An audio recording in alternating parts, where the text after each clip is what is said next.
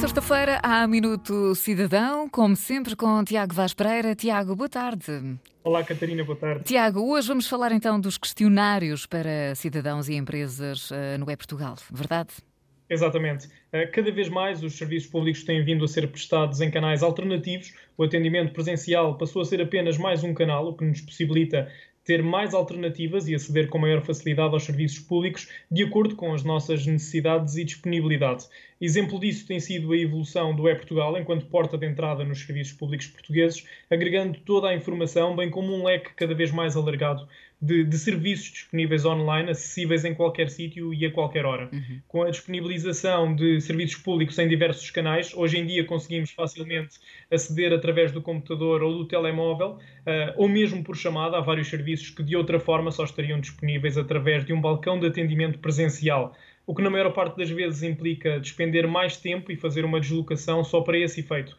Uh, mas esta evolução e melhoria dos canais não presenciais só é possível e só faz sentido uh, se ouvirmos o feedback dos cidadãos e das empresas, até porque são eles que nos podem dar um, o feedback, esse mesmo feedback, claro. sobre a forma como, como, estamos a utilizar os nossos serviços e como podemos uh, efetivamente melhorar. Uh, é essencial perceber as necessidades dos cidadãos e das empresas para também sabermos como podemos evoluir com o atendimento telefónico automático ou como é que o Sigma, o chatbot do E-Portugal, nos pode ajudar ainda mais uh, quando navegamos no, no portal.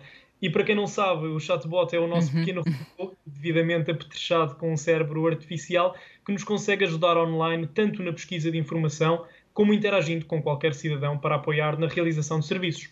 E de que forma, uh, Tiago, é que nós podemos uh, participar neste processo?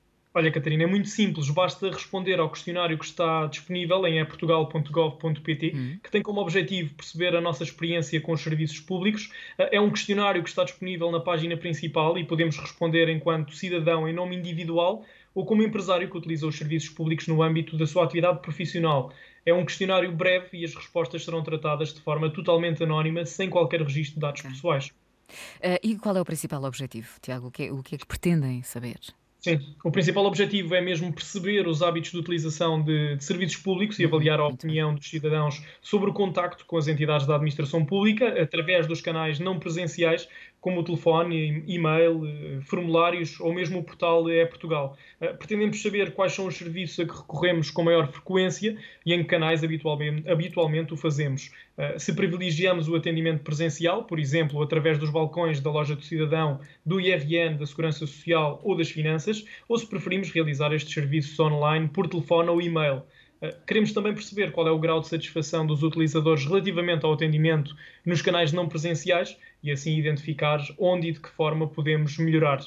Esperamos também compreender as principais oportunidades de otimização permitindo uma melhoria contínua destes canais de atendimento. Óbvio, é sempre esse o objetivo, certo? Exatamente. Tiago, por hoje estamos então conversados. Para a semana cá estaremos outra vez e em cima da mesa o quê? Sim, próxima semana falamos sobre o novo portal da Segurança Social. Muito bem. Tiago, está feito. Obrigado e bom fim de semana. Até Obrigado. 2 a 8. Bom fim de semana.